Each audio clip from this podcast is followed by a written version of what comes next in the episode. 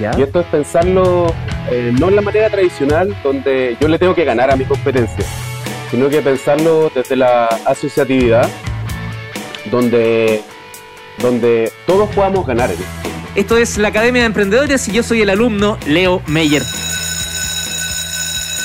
Cientista social dedicado al desarrollo del mundo del emprendimiento y los negocios.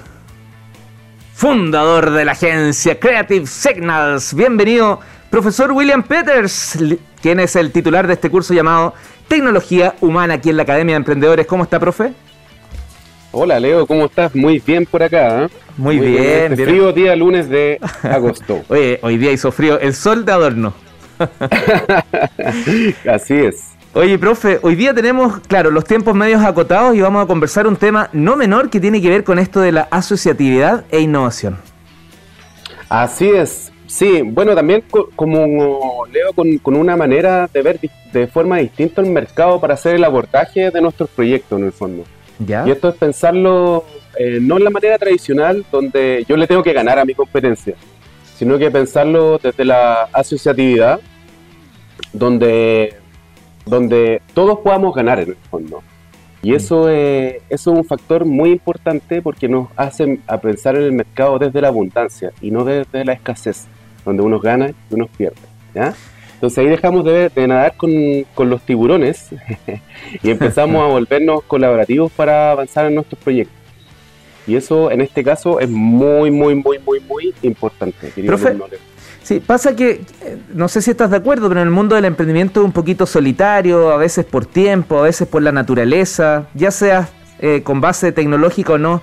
Y en ese sentido, la contactabilidad es súper importante para impulsar la asociatividad. Em, pero me parece que a veces las relaciones son poquitas, pues cuesta mucho generar estas redes. ¿Qué opinas?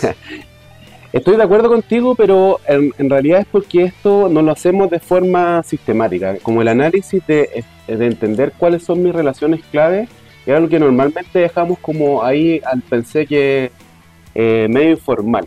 Mm. Pero hay un, hay un que seguramente otros profes lo van a, lo van a traer siempre al, pizarrón, que es el modelo Canva, que nos permite en el fondo, en su primer, en, su lado izquierdo, digamos, eh, porque esto es como un rectángulo que tiene varios cuadrados. En los cuadrados del lado izquierdo están las relaciones claves, los socios claves y los clientes claves. Entonces, eh, cuando nosotros mapeamos las relaciones clave, lo que podemos hacer es armar una especie de comité que nos permita, en el fondo, asesorarnos eh, para llevar adelante nuestro, nuestro proyecto. Por ejemplo, en, esto, esto, es típico cuando uno piensa cuál es la mejor razón social que se adapta a mi proyecto, en el fondo, si una SPA, una limitada, una sociedad anónima. Eh, bueno, ahí parte de las relaciones claves tienen que ver con quién tiene la expertise para ayudarme a tomar la mejor decisión en esa línea, en el fondo. Y así, bueno, con mil, múltiples cosas, cualquiera que haya llevado un proyecto adelante se va a topar con que cada, cada, cosa o idea que se le ocurra es como una página en blanco que hay que llenarla en el fondo. Y ahí las relaciones clave eh, nos ayudan a avanzar mucho más rápido. Eh, y también esto es como un primer approach al talento que requiere nuestro proyecto. Pero para eso tenemos que ser, eh, tener desarrollado el músculo de la asociatividad, tener confianza en el otro. Perfecto, profe, y, cuando yo en, este, me voy a quedar un poquito en el mapa de relaciones claves, cuando lo tengo identificado voy y lo ubico aquí en, mi Canva, pero cuando no, tengo que salir a buscarlo. Exactamente, sí, bueno, un, buen ejercicio es, siempre hacer un, listado de las relaciones que yo tengo mm. mapeadas eh, dentro de mi red de contacto. Y ahí eh, ponemos, por ejemplo, las tres principales actividades clave en una tablita de doble entrada y las ponemos con un semáforo. ¿ya? Entonces mapeamos en nuestra red de contacto, le decimos, los que están en verde nos acercan, por ejemplo, con eh, la asesoría más relacionada con lo legal, con lo administrativo, con la apertura de cuentas corrientes, etcétera. Ponemos en amarillo los que están en segundo grado y en rojo los que están en tercero. Entonces eso nos permite también, eh, ah. uno, relevar todas las personas que pueden ser importantes para este, para este tipo de casos. Pues. Ahí están desde los apoderados que del curso de mi hijo hasta... el vecino, la vecina. Ah, el vecino, el antiguo compañero de la universidad. Etcétera. Está bueno.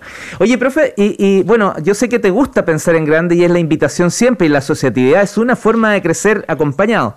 Eh, y en ese sentido, ¿cómo puedo escalar más allá de, los límites que cada emprendedor tiene este, todo este proceso?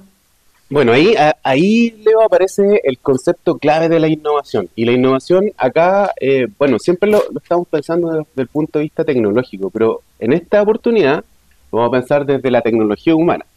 Y vamos a hacernos un hackeo porque hay, hay, una, hay una especie de, de, traba o de virus, un, malware que tenemos ahí en, nuestro, en nuestro cerebro que se llaman los sesgos. Y a veces mm. los sesgos nos impiden conectarnos con el talento que nos facilite la innovación. Los sesgos son eh, construcciones parciales que hace nuestro cerebro respecto a una realidad. Son asociaciones rápidas. Por ejemplo, no, como típico sesgo, no, lo, es que pasa que él es, él es malo para las matemáticas. Es como, no, es que él es humanista, entonces es malo para las matemáticas. Mm. Y eso, los sesgos, en el fondo, muchas veces están equivocados. Mm. Hay algunos que nos limitan mucho el tema de la innovación. Por ejemplo, el sesgo de similitud que buscamos siempre o encontramos súper inteligente a la gente que es igual a uno. Ah, a, los, a, los mini ¿cierto? no, qué inteligente este gallo, claro, igual a uno, pero eso nos priva de, tener un, punto de vista distinto en el fondo. Y eso limita mucho la innovación. Oye, qué, qué interesante. ¿Qué otro más como, como el de la similitud? Alcanzamos a revisar uno más. ¿Lo tiene o, te saco el pues libreto? no, no, para nada, no. Por ejemplo, está el, sesgo de anclaje, que nos, nos, quedamos ahí con la primera impresión de lo que escuchamos. Entonces, cuando tenemos un problema, una dificultad, algo que algo que nos tiene ahí pensando, eh, la primera persona que dice esa palabra clave es la que nosotros encontramos que es la persona correcta. Verdad. Y, en el fondo escuchamos solo la primera parte de lo que, que, es lo que a nosotros nos interesa, pero no escuchamos todo, el resto, todo lo que nos dice. Entonces, a veces también ahí nos estamos privando de, eh, o estamos secando nuestra, nuestra atracción del talento. Claro, eh, eh, pasa cuando te dan el dato, hoy va a ir a reunión con, con, el Leo, mira, ocupa la palabra innovación. Tú le das like de innovación y va a rayar.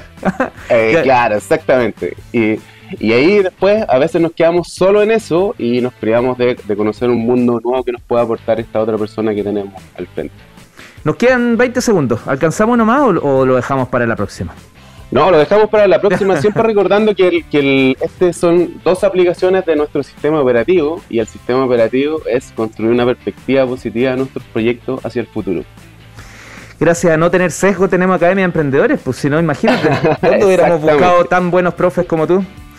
William ah, Peters, profesor y líder de Signals, muchas gracias por tu clase de hoy, un abrazo. Encantado, Leo, nos vemos. Dale, profe, chao, chao.